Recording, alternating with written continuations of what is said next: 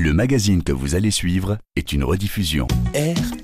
F Alors on dit quoi? Bonjour à toutes et à tous, vous écoutez Alors on dit quoi? Je suis ravie de vous retrouver aujourd'hui avec nos invités. Les femmes sont au cœur de tous les débats dans le monde. Le féminisme n'a jamais autant été abordé dans le débat public. Cela veut dire que quelque chose bouge dans la société. Comment le statut de la femme a-t-il évolué dans les pays africains, dans votre pays, surtout dans un contexte sécuritaire précaire lié à la crise du terrorisme? Qu'est-ce qui a changé dans le statut de la femme d'hier à aujourd'hui? Nous en parlons dans Alors on dit quoi? Alors on dit quoi? Traoré. Nous avons déjà des messages d'auditeurs qui nous ont laissé leur point de vue sur notre thème du jour, Théodore de N'Djamena au Tchad. Bonjour, je suis Nujit archiduc Théodore, je vous appelle de N'Djamena au Tchad. Le statut de femme qui était comme celle qui donne vie a nettement évolué dans la vie d'aujourd'hui parce que la femme est devenue aussi actrice du développement socio-économique. C'est celle-là qui aussi à cette capacité de travailler pour avoir quelque chose pour nourrir sa famille. Celle-là qui peut être une commerçante ou une entrepreneur. C'est celle-là qui peut exercer tous les métiers que l'homme pourra faire comme euh, infirmière, comme euh, médecin, comme maçon et autres. Donc, le statut de la femme a vraiment évolué de par euh, l'égalité qui est née entre l'homme et la femme. Et la femme est considérée actuellement comme une personne majeure et une actrice pour le développement socio-économique dans la société, que ce soit en Afrique et partout dans le monde. C'était notre auditeur Théodore N'Djamena qui donnait son point de vue euh, sur notre sujet du jour. à mes côtés, pour débattre de ce thème, Moussa Sissé, bonjour. Bonjour Penaï. Vous dressez dans un livre le portrait de 24 jeunes dames qui sont de nos jours des porte-voix des femmes au Mali, ouvrage intitulé Les héroïnes du quotidien, elles ont osé, euh, paru aux éditions Sciences humaines. Y a-t-il un besoin ou une nécessité de rendre hommage à ces maliennes inspirantes? Oui, absolument. Elles méritent bien cet hommage. On en parlera euh, en détail tout à l'heure. Au téléphone avec nous, Kumbaba, bonjour. Bonjour Penaï, bonjour Moussa. Bonjour Kumba. Et bonjour à nos auditeurs et auditrices. Kumbaba, vous faites partie de 24 femmes dont Moussa Sissé évoque euh, dans son livre. Vous êtes malienne, mais vous êtes en ce moment en déplacement à Dubaï. Merci d'avoir accepté notre invitation. Alors Kumbaba, vous êtes également communicante hein, sur les questions de genre, généralement, euh, spécialement plutôt, spécialement les inégalités hommes-femmes. Vous avez aussi initié l'émission Moussoya au Mali. Expliquez-nous un peu en quelques mots la signification de Moussoya qui est en bambara. Oui, Moussoya, c'est être femme, s'assumer, assumer sa féminité. Donc, euh, c'est une émission, contrairement peut-être à son nom, qui vise plutôt, aussi plutôt les hommes. Et euh, parce que euh, notre slogan, c'est de mieux comprendre la femme Parce qu'on sait qu'aujourd'hui. oui, oui, oui, Merci beaucoup. Merci beaucoup pour cette euh, définition, mm. Kumbaba. Depuis Dakar, la féministe ivoirienne Mariam Bintou Traoré, bonjour. Bonjour Penaï, bonjour à tous et à toutes. Vous êtes créatrice du hashtag Vraie Femme Africaine. Vous êtes membre de la Ligue ivoirienne des droits des femmes. C'est important de rendre visible ces femmes qui se battent pour faire bouger les lignes au quotidien oui, bien sûr, parce que ça fait partie de notre euh, patrimoine africain. Oui. Parce qu'aujourd'hui, les petites filles africaines ne savent pas trop d'où elles viennent, donc on leur raconte beaucoup de mensonges. moi, ça me fait rigoler quand souvent j'entends euh, c'est la première femme à faire ceci, à faire cela, alors qu'avant, il y a eu des femmes en Afrique. Il y a eu des femmes battantes avant. Oui, c'est juste que dans nos livres d'histoire, euh, on n'en parle pas beaucoup, quoi. Donc c'est important. Avant de rentrer dans le vif du sujet, je vous propose qu'on écoute ensemble ce reportage de notre correspondant à N'Djamena, Junior Bekoutou.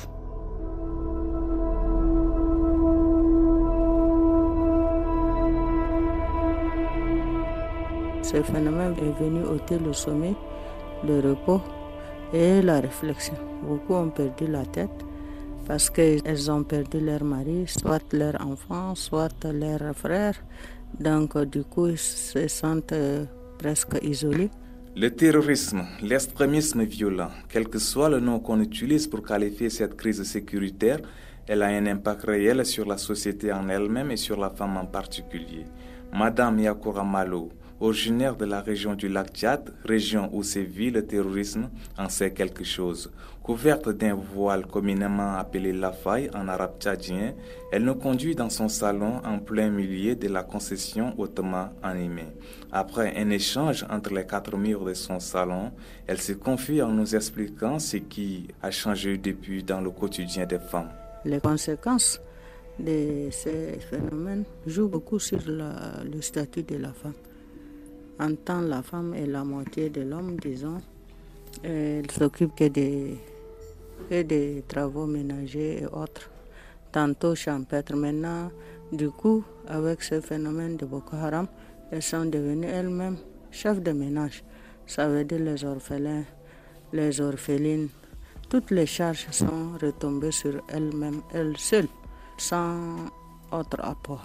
Point de vue partagé par Clément Sianka, coordinateur pays de l'ONG internationale Equal Access qui travaille depuis cinq ans dans la lutte contre l'extrémisme violent dans la région du lac Tchad. Il conduit un projet appelé Voix de la paix. Les femmes sont pour la plupart victimes. Victimes parce que, comme d'ailleurs l'extrémisme violent ne connaît ni le genre, ni l'endroit, ni rien du tout. Donc à ce moment-là, au même titre que les, autres composants de la société, la femme est victime de l'extrémisme violent sur plusieurs aspects. Sur les aspects purement physiques, sur les aspects sécuritaires, sa sécurité est mise en danger.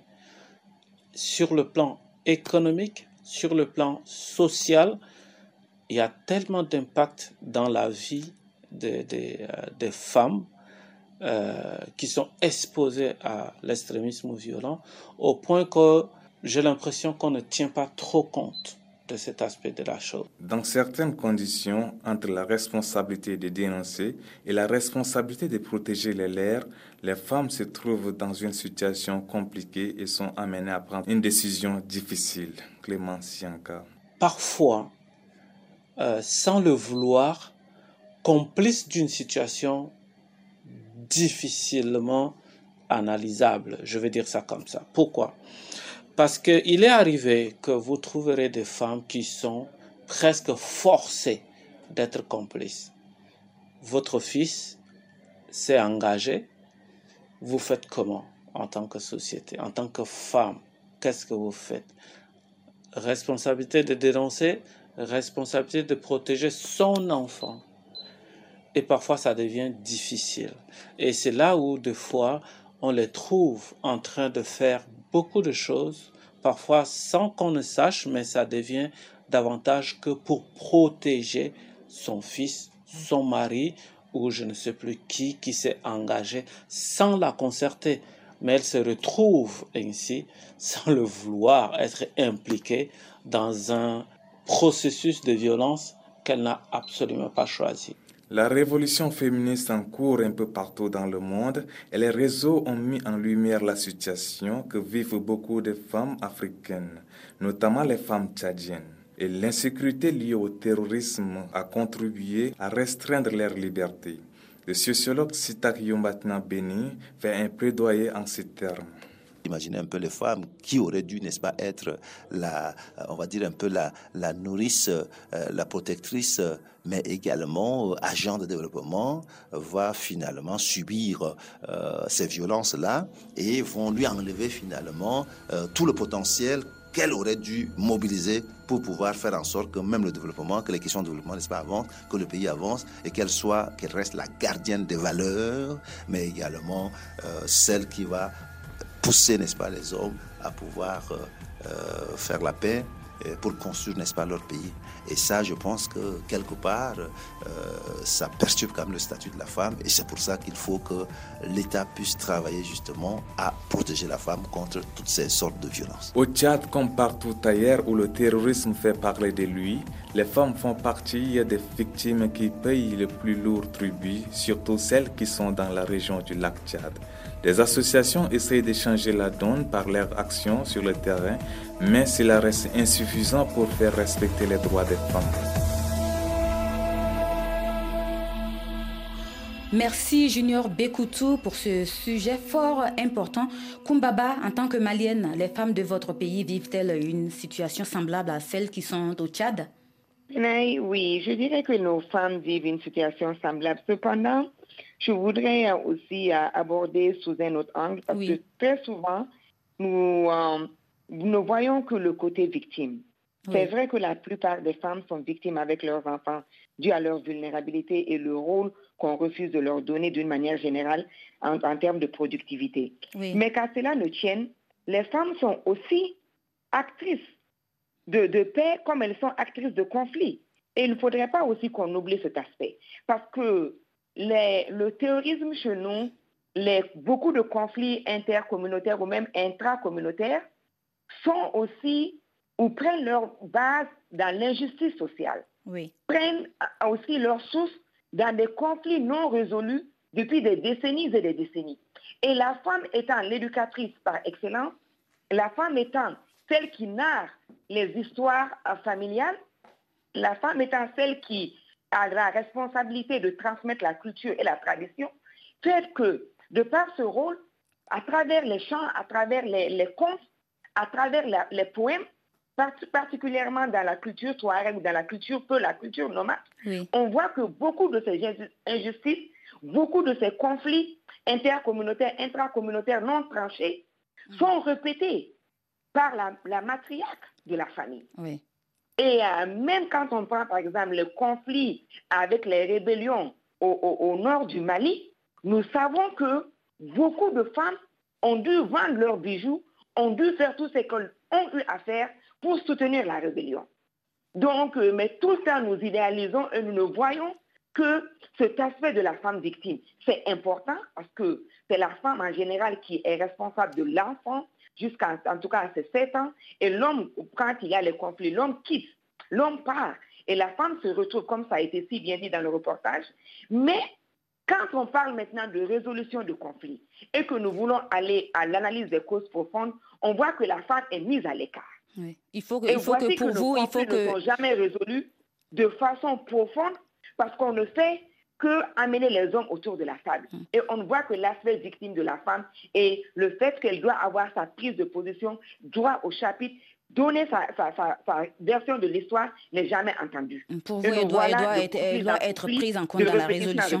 Pour vous, elle doit être prise en compte dans la résolution euh, des, conflits. Moussa Sissé, vous écrivez dans votre livre La société traditionnelle malienne a réservé à la femme des rôles et places qui varient d'une ère à une autre, parlant bien sûr d'une ère géographique. Voulez-vous dire que les femmes maliennes ont euh, leurs droits sont respectés pareillement dans toutes les zones ou en fonction des zones où elles habitent? Bon, la, question, je crois que dans le livre, je, le développe de façon plus approfondie. la, femme, la femme malienne, il faut la prendre euh, comme, un ensemble. Quand je parle d'une ère à une autre, il s'agit des aires culturelles. Euh, la femme malienne euh, au nord du Mali, la femme malienne au sud du Mali, ce sont des cultures différentes. Oui, et des zones géographiques différentes. les zones géographiques sont liées les cultures sont liées aux zones géographiques. Euh, la femme touareg, plus au nord du Mali, n'a pas la même culture, les mêmes habitudes que la femme, euh, la femme Songoui euh, à, Gao ou la femme Kasonke à Kai. Donc, le droit a évolué en fonction donc, de, de, ces, de, ces, de ces zones.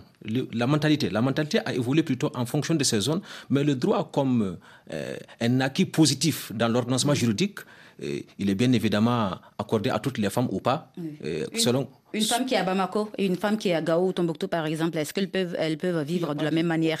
Au, niveau, au, niveau, au niveau du droit positif, il n'y a pas de différence entre la femme qui vit à Tombouctou et la femme qui vit à Gao. Mais bien évidemment, euh, dans le, sur le plan social, au regard même de la culture différente, il n'y a pas forcément euh, de similitude entre leur façon de vivre à Gao qu'à Mais sur le plan du droit, je, le répète, sur le plan du droit, il n'y a qu'un droit unique au Mali. Et le droit, il est le même pour toutes les femmes. Euh, quelle que soit leur culture au Mali. Hum. Mariam Bintou Traoré, vous avez écouté euh, les, les, intervenants précédents, vous avez écouté aussi le reportage au Tchad. La situation sociale de la femme ivoirienne a beaucoup évolué ou pas? Oui, quand même. La situation sociale de la femme ivoirienne a beaucoup évolué, mais on constate que quand il y a eu une, une certaine stagnation, et quand on a voulu reprendre une certaine évolution, on a remarqué qu'il y avait quand même des dents qui avaient commencé à grincer. Oui. Pourquoi? Parce que selon mon entendement, on a eu des luttes en Côte d'Ivoire pour les droits des femmes après les indépendances, mais pour moi, des années, à partir des années 90 jusqu'aux années 2000, on a eu euh, une certaine stagnation. Mhm. Après, on a eu la guerre en Côte d'Ivoire et la situation de la femme a encore plus régressé parce que pense que les femmes sont, je dirais, indirectement les premières euh, victimes des guerres et je pense que c'est pas en général les femmes qui font les guerres. Donc, euh, la guerre, c'est pas forcément quelque chose de, très féminin. Il peut y avoir quelques femmes, mais la guerre, à la base, c'est quelque chose de... Mais elles, elles subissent, elles subissent la guerre aussi euh, de façon indirecte. Oui, hein. bien sûr, mmh, exactement. Donc, on a eu une régression avec la guerre. On a plein de femmes qui ont été violées, qui ont été agressées. Vraiment, c'était... Euh, voilà. Et après, ces femmes-là n'ont pas eu justice. Et encore, on fonctionne encore en termes de pour la situation de la femme en Côte d'Ivoire. Et maintenant, ces, ces, cinq dernières années, on essaie d'avoir un certain renouveau on voit qu'il y a certaines euh, personnes, il y a certaines voix, certaines mentalités qui ne voudraient pas que, que ça aille plus loin. On voudrait qu'on se contente de ce que les anciennes ont eu. Et la femme africaine d'aujourd'hui est-elle plus libre ou brimée que celle d'hier? Euh, Je dirais que, on peut dire que économiquement, économiquement, euh, bon, je dirais que la femme a toujours été chez nous peut-être considérée comme un bien fertile, c'est-à-dire la femme travaillait dans les champs avec les enfants et ce qu'elle gagnait, ou ce qu'elle gagnait, c'était pour l'homme. Et avec le temps, les femmes ont demandé à être rémunérées pour leur travail.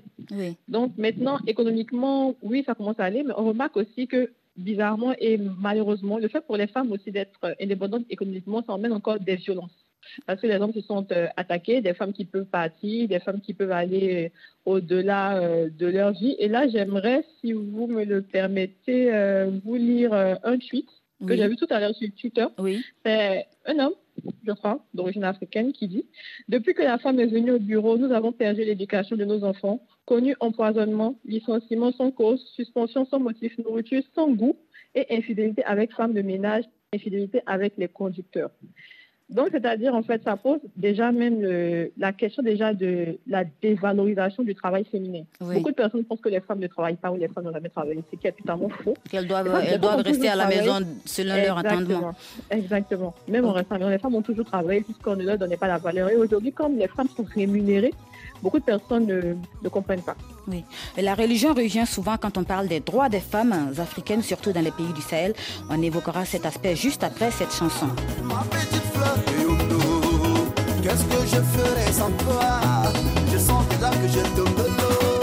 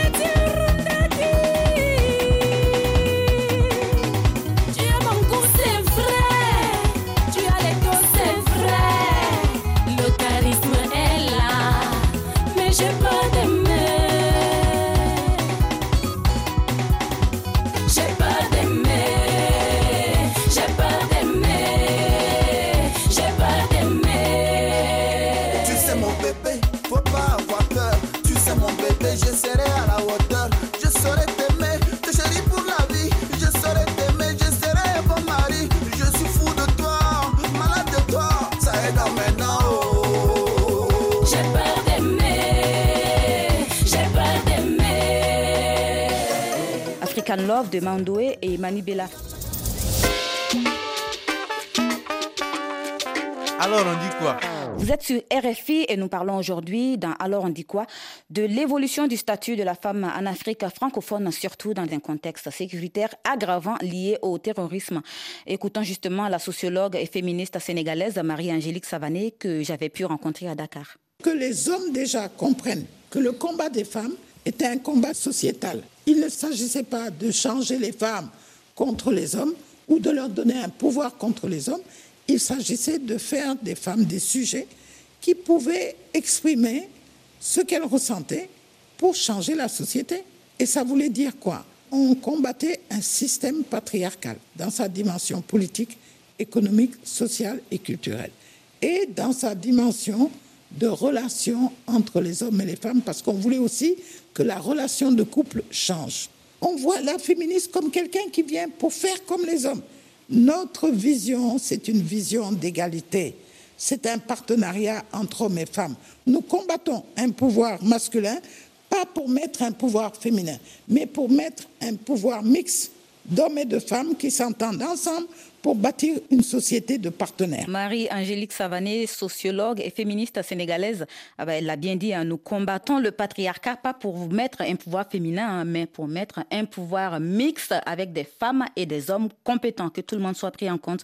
La religion constitue-t-elle un frein aux droits des femmes, Kumbaba Bon, je pense que ce que la grande sœur a dit, euh, le pouvoir patriarcat, tout le monde sait maintenant que ça ne marche pas parce que la nature même n'est pas patriarcale. Donc, on voit que la nature nous a créés hommes et femmes, et cela a une, bonne raison. Donc, si celui ou celle qui veut aller contre la nature, je pense qu'on aura beaucoup à faire. Je pense qu'il y a une certaine euh, mauvaise interprétation des religions dites révélées, spécifiquement l'islam et le euh, christianisme, et particulièrement euh, maintenant quand on voit l'application et on en débattait parce que vous l'avez annoncé. Moi, je suis présentement à Dubaï et je vois qu'il y a certaines libertés, même ou interprétations ou pratiques religieuses que les gens prennent avec flexibilité, avec recul, avec ouverture d'esprit dans un pays arabe que nous ne voyons plus malheureusement chez nous. Mhm. Et euh, ceci est très, très dommage.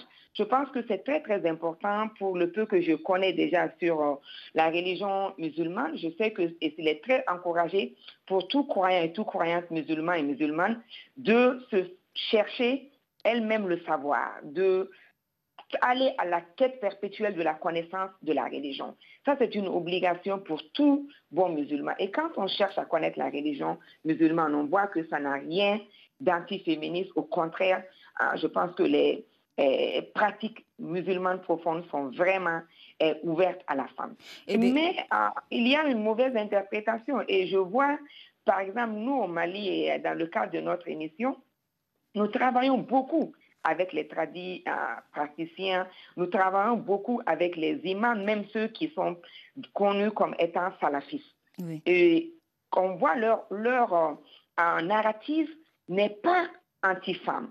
Leur narrative est vraiment pour l'autonomisation de la femme. C'est vrai que sur certains champs, je vais le dire, mm-hmm. euh, il y a beaucoup qui ne veulent pas que la femme sorte de la maison pour travailler. Mais ceux qui invoquent la religion, ils interprètent la religion en fonction de ce qui les arrange. Donc, certains ne veulent pas que la femme sorte pour travailler. Mais moi, je dis que, bon, pour moi, la première femme musulmane est la mère Khadija et l'épouse du prophète sallallahu alayhi wa sallam. Donc, ce qu'on connaît de sa vie, elle a travaillé.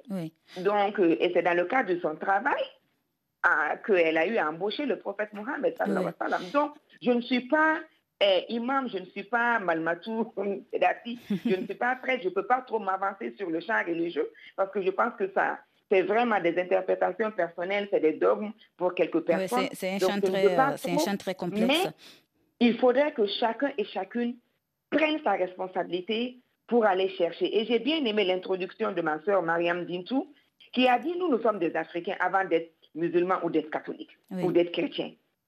Nous sommes des Africains. Et quand nous revisitons nos histoires, depuis l'Égypte ancienne, ce que nous savons de l'Afrique, comparé à toutes les cultures asiatiques, américaines, européennes, c'est que l'Afrique est profondément féministe. Elle est matriarcale.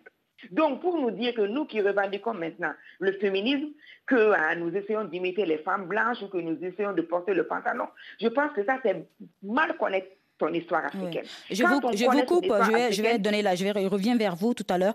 Euh, vous évoquez la question euh, dans votre ouvrage Moussa Sissé, la question de la religion, justement. Oui, oui. En fait, euh, c'est un sujet extrêmement sensible, extrêmement complexe. Vous l'avez évoqué, tout comme combat le sujet est, très dense, très dense et se met dans une situation conflictuelle au Mali. J'ai voulu, dans le cadre de, ce, de cet ouvrage, consacrer tout un chapitre au statut de la femme dans l'islam. C'est ma modeste contribution au débat qui est en cours. Parce que, Mais l'islam ne dit pas que les droits de la femme ne, ne, doivent pas être respectés. Ça ne dit pas que les femmes doivent euh, rester à la maison et ne pas travailler, ne pas être autonomes. L'islam, c'est d'abord, c'est d'abord quoi? C'est la connaissance. Oui. C'est la connaissance. L'islam est venu pour euh, inciter l'homme à chercher à, découvrir, à chercher à apprendre. La première sourate de l'islam, c'est Ikra, c'est apprends. Apprends, par, apprends par toi, apprends, apprends sur les chantiers, apprends à l'école, apprends dans la rue. C'est apprendre. Oui. Donc, et l'islam est venu euh, pour euh, mettre de côté un système qui était là, qu'on appelait la jahiliya, l'ignorance. Oui. Donc, il faudra d'abord connaître chercher à connaître, chercher à savoir ce que l'islam dit sur la femme. Il faut, offrir, il faut ouvrir le champ de la connaissance aux femmes, de l'éducation aux femmes. Et ce qui s'est dit, ce, qui, aussi? ce qui s'est dit, ce qui s'est dit et qui se propage, c'est une interprétation biaisée de ce que l'islam a réservé à la femme comme rôle. Euh, Kumba, rappelle tout de suite euh, euh, notre mère Khadija, la veuve, la veuve Khadija, première épouse du prophète, mais l'islam va, va au-delà de ça. C'est l'islam qui a quand même humanisé la femme avant l'islam, les bébés femelles sont enterrés. C'est l'islam qui est venu mettre euh, fin à cette abomination. et à laquelle d'ailleurs euh, euh, toute, une, toute, une partie, tout un verset du Coran est consacré. Bintou Mariam Traoré, c'est le système même du patriarcat qui est remis en question. Avez-vous l'impression que la donne change depuis quelques années y compris côté religion? Est-ce que les religieux, en tout cas ceux qui invoquent la religion, sont plus ouverts de plus en plus? Je pense que par rapport à la religion aux femmes, c'est plus une question d'éducation. Parce que je me dis, en fait, euh, en Côte d'Ivoire, par exemple, on a 30% seulement des femmes qui savent lire et écrire. Et dans beaucoup de pays de l'Afrique de l'Ouest, on a mhm. une minorité de femmes seulement qui savent lire et écrire. Évidemment qu'elles n'iront pas d'elles-mêmes ouvrir les livres religieux. Elles vont seulement aller à la mosquée et à l'église. Et comme la parole masculine en général est prise comme parole d'évangile, elles vont seulement, comme on dit, avaler tout ce que l'homme dit. Combien d'imams à la mosquée prêchent et disent aux femmes que si elles veulent se marier, elles ont le droit de demander à leur époux de signer monogamie. On ne le dit pas. On dit juste aux hommes, vous avez droit à quatre femmes. Ça montre qu'il y a déjà peut-être une certaine volonté patriarcale de priver les femmes de leur droit, de ne pas les informer à la base. Donc, il faut que de toi-même tu ailles et que toi-même, même quand tu finis par avoir toutes ces informations-là, tu viens, tu ouvres, tu ouvres le livre tu dis, pasteur, imam, j'ai découvert ça. On te dit, oui, euh, c'est vrai, c'est ton droit, mais il faut laisser ça. Donc, il y a la volonté même de ne pas que la femme fasse des recherches. C'est pour ça que quand Boko Haram arrive dans des régions, ils enlèvent les femmes de l'école. Ils, ne, veulent pas que les femmes aient une certaine connaissance pour penser d'elles-mêmes. Et par rapport à ce que vous avez dit, je pense que oui, effectivement, il commence à avoir un certain changement. Parce qu'on commence à voir que, comme on dit toujours, les femmes portent la moitié de l'humanité. Les chefs religieux, certains en tout cas, commencent à voir que la société a besoin d'évolution. Il faut que les femmes et les hommes sont tous les deux selon ce que moi je pense, enfants de Dieu. Quand on dit toujours oui, vous êtes enfants de Dieu, vous êtes fait de chair. Et je remarque aussi surtout que on nous dit tout le temps qu'on on peut se repentir, enfant de Dieu, mais j'ai l'impression qu'en fait, les femmes n'ont pas droit à la repentance, surtout chez nous. J'ai l'impression qu'un violeur peut reprendre sa vie, mais pas une prostituée. Et ça, ça me choque. Beaucoup de femmes, surtout en Afrique, pensent que Dieu ne les aime pas, qu'elles font des fautes, il faut qu'on les crucifie. Pourtant, il y a des hommes, ils sont là, ils vivent leur vie, ils font toutes les fautes. Et est-ce que Dieu ne sommes-nous pas des femmes, comme le disait Belle Hook C'est la question que je me pose. Merci pour euh, cet apport. Restez avec nous. L'initiative de la semaine nous amène au Sénégal où nous retrouvons Maïmouna Yad, membre du collectif des féministes sénégalaises, collectif qui a organisé le 3 juillet 2021 un sit-in à la suite d'une nouvelle affaire de viol présumé. La mobilisation a commencé sur les réseaux sociaux avec le hashtag Justice pour Louise du virtuel. Elle s'est transformée en une manifestation de dénonciation de la culture du viol. Cette mobilisation est notre initiative de la semaine. Bonjour Maïmouna Yad. Merci beaucoup. Alors, tout est parti de cette nouvelle affaire de viol pour laquelle la famille de la victime, a surnommée Louise, euh, pour préserver son anonymat, a déposé une plainte euh, depuis deux mois, mais le dossier n'est pas pris au sérieux selon vous, alors que la loi criminalisant le viol et la pédophilie a été promulguée il y a environ un an et demi. Vous avez aussi euh, organisé cette manifestation pour dénoncer le traitement médiatique des cas de viol au Sénégal. Oui, exactement, euh, Traoré. Je pense que vous l'avez si bien introduit. Euh, je pense que la, le nom de Louise vient des féministes qui ont voulu quand même protéger. Oui. un peu en accord avec la mère de la victime, voulu protéger donc la victime. Donc, on a créé notre hashtag Justice pour Louise. Euh, et également, nous avons euh, tenu un sitting pour euh, dénoncer les violences sexuelles. Et c'était une façon aussi pour nous de lever nos voix pour toutes les Louises.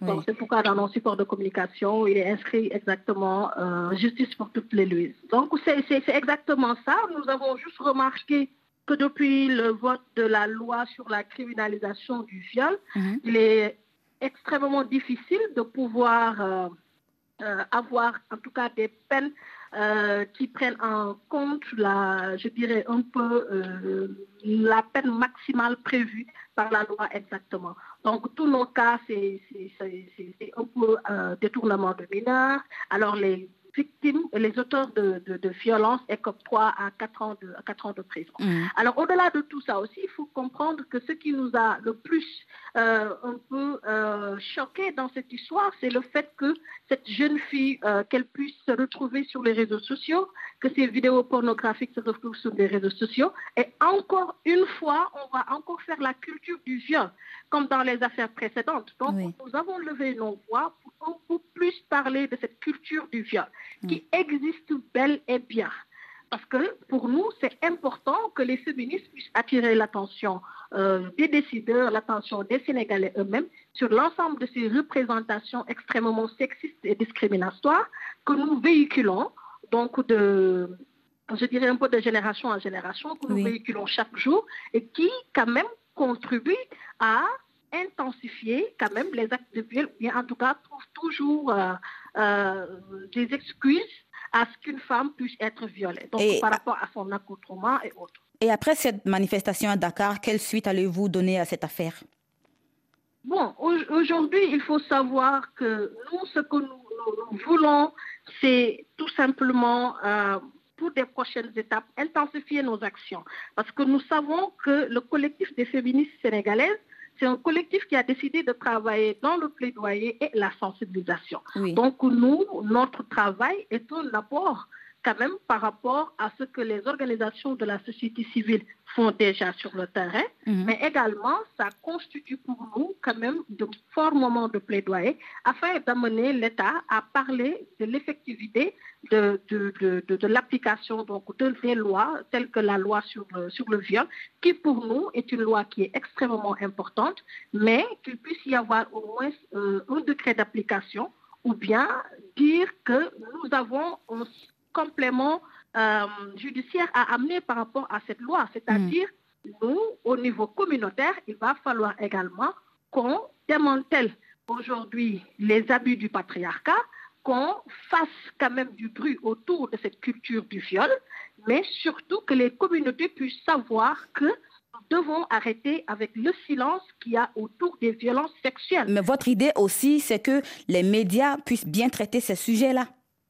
Voilà un élément intéressant également qui a été traité, en tout cas au niveau du sitting, c'est-à-dire nous, au, Sénégal, nous savons qu'il y a un réel problème du traitement médiatique des affaires de violence sexuelle, particulièrement du viol. Parce que c'est tout, ça revient toujours avec cette culture du viol, c'est-à-dire les médias, la façon dont, dont ils traitent un peu ces, questions de violence sexuelle, mmh. entre aussi ou bien prend en compte des fois des paramètres sexistes qui promouvent aussi la, la, culture du viol en tant que telle. Donc, pour nous, dans le cadre de notre programme donc de, de, sur le terrain, mmh. nous avons prévu aussi, en collaboration avec les organes de presse, de former les journalistes ici au Sénégal sur ces aspects extrêmement importants afin qu'ils puissent, dans le cadre du traitement euh, des, questions donc de violence sexuelle, prendre en compte cette sensibilité-là euh, qui est important parce que euh, tout le monde lit et les victimes, ce qu'ils lisent aussi à travers les médias, à travers les réseaux sociaux, ça aussi, ça a un impact extrêmement important sur, le plan psychologique sur eux en fait. Et nous, pour nous, nous, devons oui, rapidement. pour mmh. ça. Voilà, nous devons quand même nous battre. En tout cas, le collectif féministe sénégalais donc s'est réuni. Donc, nous sommes très ravis de voir aujourd'hui que toute la presse nationale et internationale a repris l'ensemble donc de nos activités. Et euh, c'est en tout cas très encourageant pour nous, bien que nous sommes extrêmement fatigués euh, parce qu'on on vit ce que les féministes vivent un peu partout. On est traité de tous les noms, mais on sait que nous sommes extrêmement engagés et nous allons continuer à lutter. Nous n'allons jamais reculer et nous allons lutter contre cette culture du viol au Sénégal. Merci beaucoup, Maïmouna Yad. Vous êtes membre du collectif des féministes sénégalaises. Merci à vous. Merci beaucoup.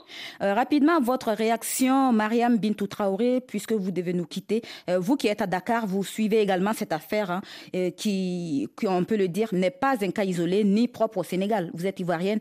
Est-ce que la Côte d'Ivoire a un instrument juridique efficace contre les violences sexuelles? Euh, déjà, moi, en tant que membre de la Ligue ivoirienne des droits des femmes, qui est une association féministe ivoirienne qui lutte contre les violences sexistes et sexuelles, je tiens vraiment à féliciter le collectif des féministes sénégalaises parce que c'est très important déjà de nous soutenir autres nous pour que les actions puissent aller vraiment dans l'Afrique de l'Ouest. On a à peu près les mêmes problématiques. J'ai vraiment été très contente de cette mobilisation. Ça prouve que les choses commencent à bouger et que les femmes, surtout les féministes, commencent à aller au-delà d'une certaine validation de l'opinion populaire. En Côte d'Ivoire, par rapport à tout ce qui est juridique, euh, normalement, ça va. Mais le problème réside au niveau de l'application. Et comme je dis tout le temps, ce qui tue les femmes en Afrique et chez nous en général, ce sont les règlements à l'amiable. Oui. Parce que vous voyez, nous sommes dans un continent où on considère que la moitié de la population, même si elle a des droits, ne doit pas utiliser ces droits, sinon ça fait d'elle une mauvaise personne. Mhm. La majorité des cas qu'on a chez nous, on a pris l'année passée plus de 250 femmes victimes de violences sexistes et sexuelles en charge de tout type de violence. La majorité des cas ont été réglés à l'amiable. C'est-à-dire aucun, à peu près, aucun de nos cas n'a abouti en justice. C'est-à-dire au début, on a des gens qui viendront vous dire oui, on comprend, c'est pas bien, etc. Mais quand il va falloir faire appliquer la loi, on va commencer à dire oui, il a une famille, même son ennemi, on ne met même pas en prison, c'est un fils du village. Est-ce à dire que ces jeunes femmes qui sont victimes de viol et d'agression chaque jour, ce n'est pas des filles du village? Pour moi, il y a un problème d'humanisation, vraiment. Et je pense qu'en mon sens, on, on, a beau avoir toutes les lois qu'on veut, il faut appliquer ces lois. Je pense que pour moi, à part l'éducation maintenant, en termes Oui. de droits des femmes en Afrique de l'Ouest, c'est le temps de la répression. Il faut donner des exemples, il faut apprendre à protéger nos jeunes filles. Mais quand même, les choses évoluent, hein, parce qu'on voit des victimes de plus en plus qui, même, même pour aller, même pour aller à l'encontre hein, de la vie de leur famille, décident de prendre la parole euh, pour euh, visibiliser euh, ce qui leur est arrivé, au moins, en tout cas, pour en parler et aller chercher de l'aide. Sur ce plan-là, il y a quelque chose qui a évolué quand même dans la prise Bien de sûr. conscience. Et euh, ça, c'est vraiment le, ça, c'est vraiment le grand pas parce qu'il y a des structures, par exemple, comme nous et le collectif des féministes sénégalaises qui sont là pour leur donner de l'espoir, pour leur donner de la lueur. On leur prend la main, on leur tend la main. Déjà, je parle déjà de beaucoup de femmes qui ne sont pas scolarisées. Et déjà, le juridique, même déjà, c'est quelque chose qui est éloigné des femmes. Donc, énormément de femmes ne savent pas comment aller, comment engager les procédures. Je ressens vraiment, honnêtement, la volonté d'aller au-delà, la volonté de saisir, de- d'avoir justice, mais le problème reste encore dans l'application. Mais au niveau de la libération de la parole, je peux dire que d'il y a cinq ans aujourd'hui, souvent je pleure parce que je me dis c'est incroyable aujourd'hui que Il les y a eu un grand changement. Exactement. Merci beaucoup, Mariam Bintou Traoré. Merci d'être restée avec nous. Je rappelle que vous êtes féministe ivoirienne et vous êtes membre de la Ligue ivoirienne des droits des femmes. Merci beaucoup. Et je me tourne vers Kumbaba. Kumbaba, vous avez entendu tout ce qui s'est dit tout à l'heure.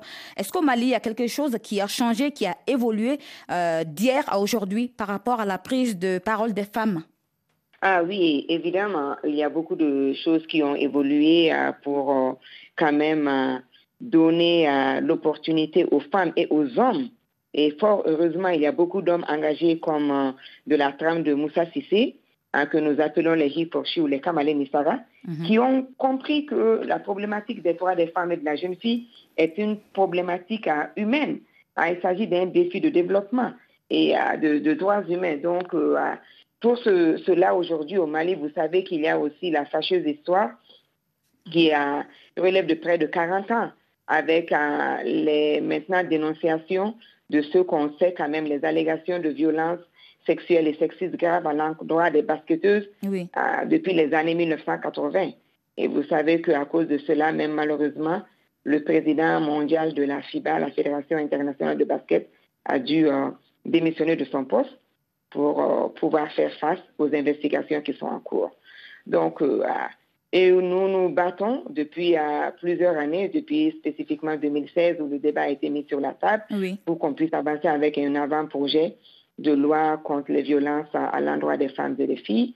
Mais euh, il y a quand même euh, des avancées parce que nous avons sur le champ politique, par exemple, la loi 052, mhm.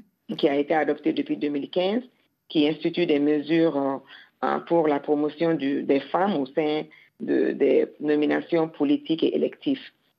électives donc, et accorde un minimum de 30% à l'un des sexes. Donc ça, c'est des avancées, même comme si Bintou Mariam vient de le souligner. Mhm. Nous avons de beaux textes, mais dans le cas de l'application, ça fait vraiment défaut. Parce que nous continuons à avoir les meilleurs textes du monde, mais quand il s'agit de les appliquer, nous, constamment, on les viole. Donc ça aussi, c'est quelque chose qui est très, très euh, malheureux. Hein, qui n'est pas respectueux ni pour nous ni pour nos enfants, parce que c'est seulement un mauvais exemple que nous donnons pour notre public. On ne peut pas continuer à voter les lois et à piétiner ces lois. Donc ça, c'est vraiment quelque chose de, dommage. Et vous direz que la femme malienne euh, d'hier, des, années 80 et celle d'aujourd'hui, euh, il y a une grande différence, j'imagine. Celle d'aujourd'hui euh, est, de plus en plus au courant de, ses droits, est de plus en plus au courant des lois qui sont votées pour le bien-être de toutes les femmes. Oui, c'est un peu mitigé. Hein. Moi, je suis aussi de l'avis de Mariam, Bintou Mariam, oui. je dirais qu'il y a eu beaucoup d'avancées sur le champ politique, sur le champ économique, mhm. mais par rapport aux libertés individuelles, je sens aussi beaucoup d'autocensure de, des femmes elles-mêmes. Oui. Vous voyez même, hein, hein, des fois aussi, nous passons à côté de l'essentiel. Hein, nous parlons beaucoup des, victimes au lieu de, valoriser les survivantes, de, démystifier certaines choses, de ne pas avoir honte. Ah, donc, toutes celles qui, ont, qui subissent le martyr sont aussi des, survivantes. Il faut aussi montrer le combat qu'elles ont eu à mener pour triompher. Donc, en général, nous-mêmes, nous, nous, continuons à nous victimiser, nous, nous cachons les choses, nous sommes embarrassés, nous pensons que des fois même c'est notre faute. Et certaines femmes, hein, donc, continuent à dire, oui, elle a été violée, elle a dû faire quoi? Elle a été tuée, alors elle a fait quoi? Elle a dû faire quoi C'est des fois la première question qui, qui, qui, vient. On, culpabilise, on culpabilise on est violé, on, ne se fait jamais violer, on est violé. Oui. Donc la première question ne doit jamais dire elle a fait quoi ou elle portait quoi. Les, victimes sont culpabilisées. C'est important de, aussi d'expliquer ça aussi aux femmes pour pas qu'elles se mettent également dans... Et il y a beaucoup d'éducation et de, de décomplexe. On doit décomplexer certaines choses. Et ça, ça vient beaucoup avec euh, euh, les, les communication comme vous êtes en train de le faire. Hein, les langues doivent être vraiment être libres. Nous devons euh, donner l'opportunité à celles qui sont partantes et qui veulent raconter leur histoire de la raconter. Mais des fois, on a des survivantes qui veulent parler, mais tout leur entourage va contre. Non, non, non, tu es supposé te marier plus tard. Qu'est-ce que tes enfants vont, penser, vont penser? Si tu sors hein, comme ça et qu'on sait que tu as, été victime de viol Aucun homme ne va vouloir de toi. Mais tu ne dis pas pour l'homme. Moussa c'est justement, vous parlez de, des femmes, de, de ces femmes-là aujourd'hui qui décident de parler, celles qui osent prendre la parole, celles qui sont indépendantes, qui disent non aujourd'hui à tout ça. Justement, vous savez, les femmes travaillent en, réseau. Elles ont, elles ont cette particularité admirable de, de, pouvoir travailler en réseau. Ce qui se fait en Côte d'Ivoire ou au, Sénégal n'est pas différent de ce qui se réalise au Mali. Euh, euh, vous, vous, parlez tout à l'heure euh, de la différence entre les femmes d'hier et celles d'aujourd'hui. Moi, je parlerais plutôt de complémentarité. Si ce qui est obtenu aujourd'hui l'est, c'est parce qu'hier, il y avait eu des femmes, autres héroïnes qui se sont battues. Donc, c'est le résultat de leur effort aujourd'hui qui en train d'être matérialisé en, droits acquis et qui le travail de celles d'aujourd'hui va forcément porter les fruits demain. Pour la génération future. Pour la génération future, la génération actuelle et la génération future. Et très rapidement, euh, à, mon avis, euh, il y a un point qui sort de toutes les interventions, c'est l'autocensure des dames. Euh, c'est regrettable. C'est la femme elle-même euh, qui, se censure, qui, estime que, bon, au regard de telle ou telle euh, contrainte sociale, raison sociale, je me dois de me taire euh, pour préserver mon image, pour préserver la famille. Tout à fait d'accord, tout à fait d'accord. C'est un principe qu'on peut accepter, de bon sens. Mais la censure à long terme, est-ce qu'elle ne contrevient pas au combat qu'elles sont en train de mener? Il faut arriver à surmonter cette barrière-là. Tout de suite, Pamela Badjogo, qui est notre coup de cœur de la semaine. Avant de vous laisser écouter son titre, Toto, elle a un petit message pour nous. Oyez, oyez les gens. Alors, on dit quoi? On dit que Pamela Badjogo, artiste féministe et qui est la princesse Bantou, est dans la place. Pour ceux qui me connaissent, je suis féministe. Et oui, la condition de la femme africaine et particulièrement la femme africaine francophone me tient à cœur. Et Puisque vous me donnez la parole, je profite de l'occasion pour inviter nos gouvernements à investir un peu plus dans cette lutte. Car oui, plus de petites filles à l'école, plus de femmes avec leur liberté financière, ce serait une réussite pour l'Afrique. De toutes les manières, toutes les études le prouvent. Tant que les femmes se prennent en main, l'Afrique ne peut qu'avancer. Je vous laisse comme ça écouter ma chanson Toto. Toto, c'est la chanson qui vous invite à ne plus avoir peur de la différence. Et oui, car blanc ou noir ou jaune ou rouge, nous avons tous le même sang qui coule dans nos veines. Toto, toto,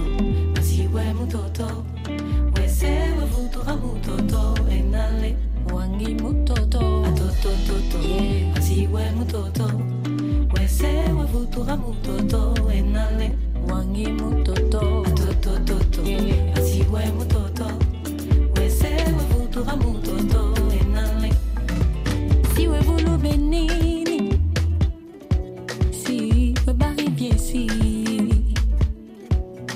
tous les joies les temps où tu me que mimi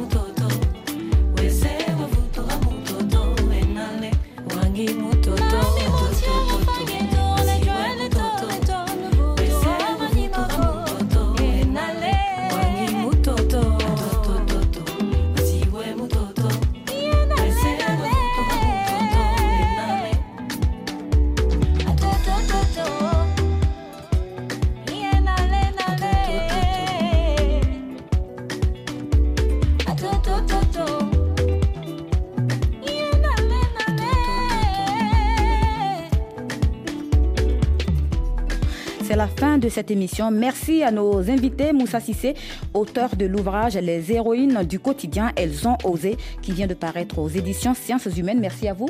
Merci. Merci à Kumbaba, communicante sur les questions de genre, les inégalités hommes-femmes et initiatrice de l'émission Moussoya au Mali. Merci beaucoup, Kumba. C'est moi qui vous remercie, Penaïchi Traoré. Et euh, merci à Mariam Bintou Traoré, féministe ivoirienne et membre de la Ligue ivoirienne des droits des femmes. Merci à tous les trois d'avoir répondu à cette invitation. Et je n'oublie pas l'équipe d'Alors on dit quoi, euh, Guillaume et Beverly et surtout Jérémy Boucher aux manettes. Je vous dis à la semaine prochaine.